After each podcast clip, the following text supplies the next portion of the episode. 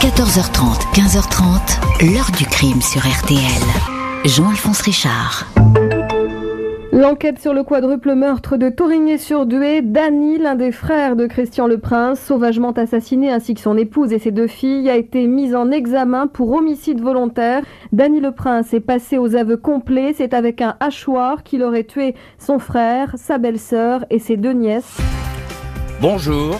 28 ans qu'un homme, Dany Le Prince, crie son innocence, condamné à la prison à perpétuité pour avoir massacré son frère, sa belle-sœur et leurs deux petites filles.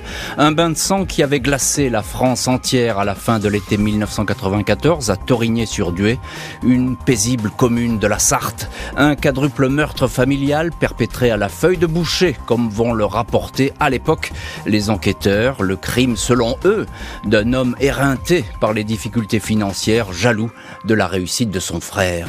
La justice va passer, mais les incohérences, les interrogations et surtout une absence flagrante de preuves vont subsister.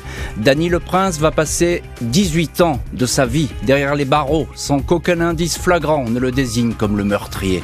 En liberté conditionnelle, il lui était interdit de s'exprimer pendant 10 ans. Il reprend aujourd'hui la parole dans un livre, Ils ont volé ma vie aux éditions Flammarion dans lequel il raconte son effarante histoire. Dany Le Prince est aujourd'hui notre invité exclusif. 14h30, 15h30. L'heure du crime sur RTL. Dans l'heure du crime aujourd'hui, l'affaire Dany Le Prince. Le nom de cet employé d'un abattoir industriel se retrouve à la fin de l'été 1994 aux premières loges d'une tuerie. Soupçonné, dénoncé, accusé d'avoir tué son frère, sa belle-sœur et deux de leurs filles dans un village de la Sarthe. Ce lundi 5 septembre 1994, Franck Lepêtre, employé de la carrosserie Christian Le Prince à Torigné-sur-Dué, à une trentaine de kilomètres du Mans, est étonné de trouver la porte de son entreprise close. L'embauche est à 8h30 et le patron est du genre euh, ponctuel. À 9h15, le pêtre décide donc de se rendre chez Christian Le Prince, un pavillon au milieu des champs. La porte est entr'ouverte. Il frappe, mais seul le petit chien de la maison lui répond en aboyant. L'employé se décide à entrer. Dans le couloir, le caniche blanc vient à sa rencontre. L'homme a un mouvement de recul. Il aperçoit les jambes de Christian le Prince, son patron, 34 ans, gît dans une mare de sang dans la salle à manger. Le visage est méconnaissable. Une de ses trois filles, Sandra, 10 ans, est morte à côté de lui. Dans la cuisine, il y a la mère de famille, Brigitte, 36 ans, la tête posée sur son bras droit. Audrey, 6 ans, est retrouvée sans vie dans la chambre des parents. Nelly Hatton, la nourrice de la petite dernière, Solène, deux ans, étonnée que sa maman ne l'ait pas conduite chez elle, s'est également présentée chez les Le Prince. Elle aussi prévient les secours. Solène est retrouvée propre et changée comme si elle sortait de son bain. Elle est la seule survivante du massacre.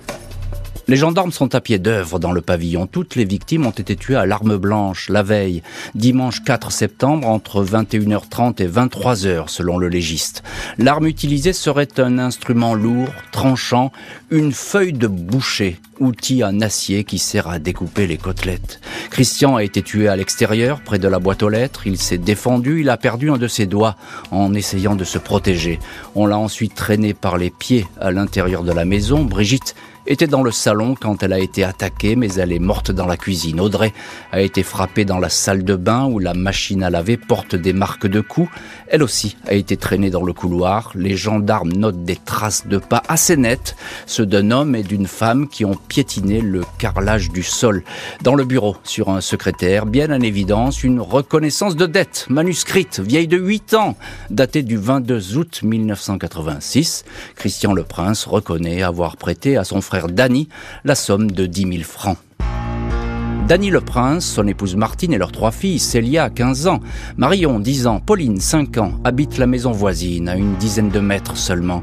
Dany, qui travaille de nuit dans un abattoir du coin, a reçu un coup de fil de sa femme à 9h30 le lundi matin. Elle lui a annoncé la mort de son frère. Quand il est arrivé sur place, il a découvert l'horreur du drame, une partie de sa famille anéantie. Dany Le Prince est questionné dans sa cuisine par les gendarmes. On lui fait remarquer que son épouse, Martine, a un bleu sur le nez. La veille, Elle ne l'avait pas, répond-il. Les enquêteurs se demandent pourquoi. Ils n'ont rien vu, rien entendu. 7 septembre, les Le Prince sont placés en garde à vue. Danny explique que le soir des crimes, il a regardé la télé. Il se souvient du passage du film Le Flingueur quand il a éteint le poste à 21h54. Il s'est levé vers 2h30 pour se rendre à l'abattoir.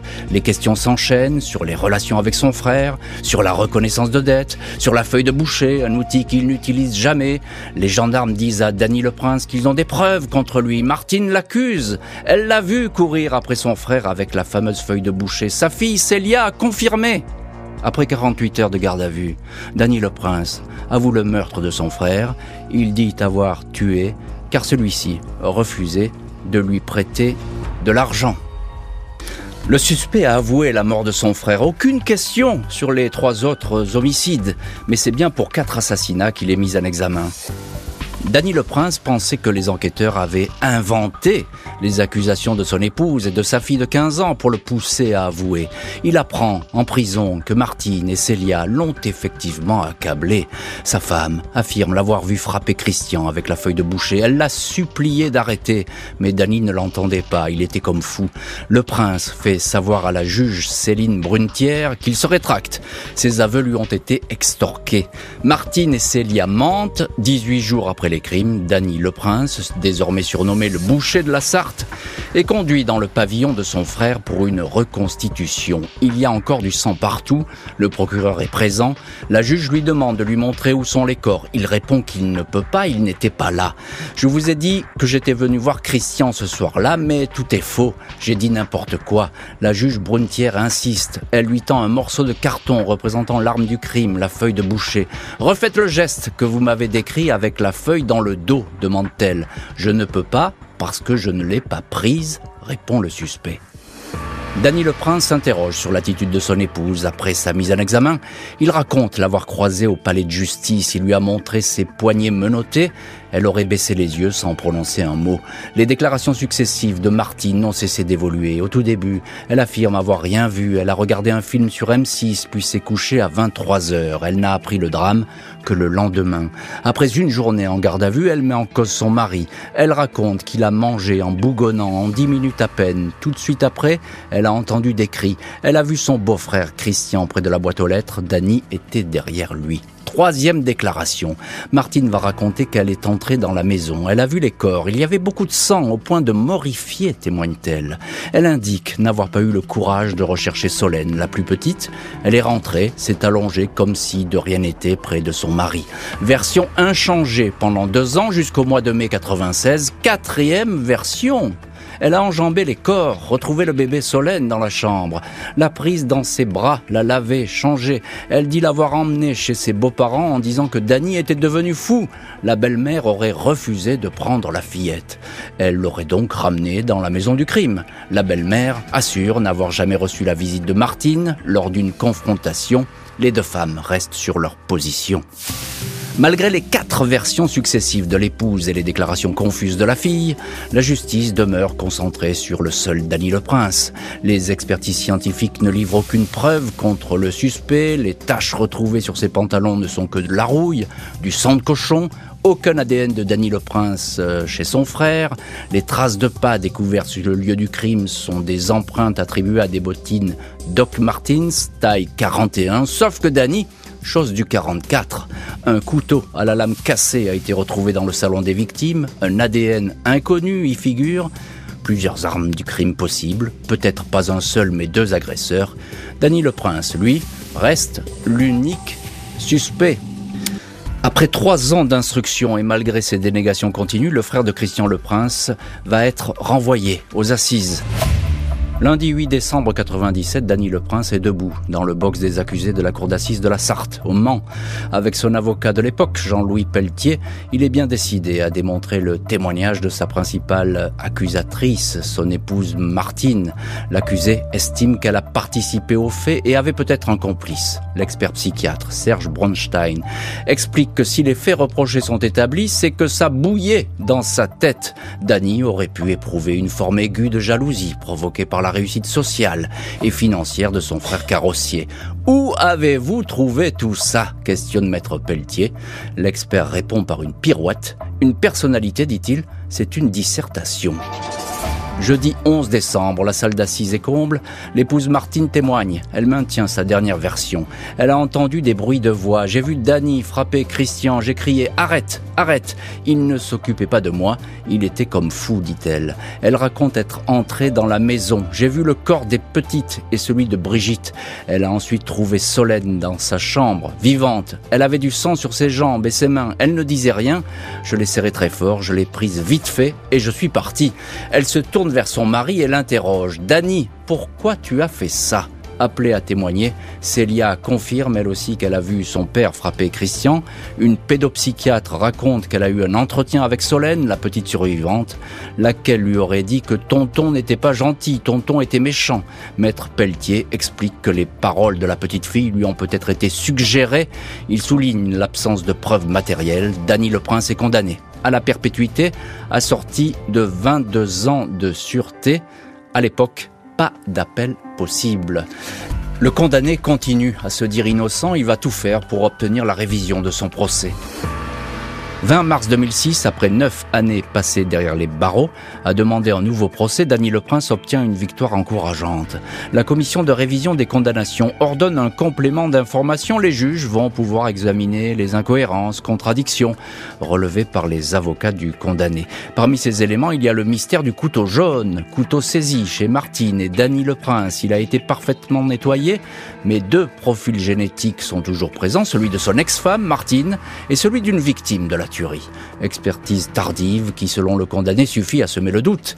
D'autant plus que l'ex-épouse, réentendue par la justice, a tenu des propos troublants devant les psychiatres.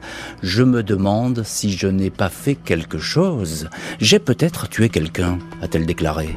1er juillet 2010, Dany Le Prince est libéré. La commission d'enquête reconnaît que des faits nouveaux sont apparus de nature à faire naître un doute sur sa culpabilité. L'espoir émerge, mais il ne va durer que neuf mois. 6 avril 2011, la justice rejette la demande de révision. Dany Le Prince retrouve la prison. La Cour n'a pas tenu compte des multiples versions de l'ex-épouse, ni de ses paroles face au psy. Il ne s'agit pour les juges que de fragments de phrases. Quant à la découverte du couteau jaune, elle n'est pas de nature à bouleverser le dossier. 19 octobre 2012, le condamné de l'affaire de Torigné-sur-Dué bénéficie d'une libération conditionnelle, mais ce n'est pas le point final de son combat. 27 mai 2021, maître Olivier Maurice, dernier avocat de Dany Le Prince, annonce que la commission de révision ordonne de nouvelles investigations, notamment des comparaisons génétiques dans l'affaire de Torigné-sur-Dué. Fait rarissime, la commission accepte ainsi une deuxième fois de rouvrir le dossier. Un mois plus tard, Dany Le Prince est entendu par des juges.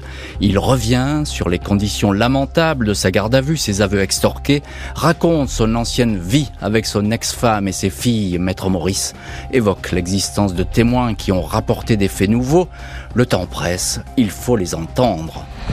Dany le Prince ne peut que s'accrocher à ce nouvel espoir. Après m'avoir abandonné durant tant d'années, la chance me sourit à nouveau, écrit le condamné dans son livre, aux premières lignes du chapitre intitulé L'ultime espoir. L'heure du crime, présenté par Jean-Alphonse Richard sur RTL.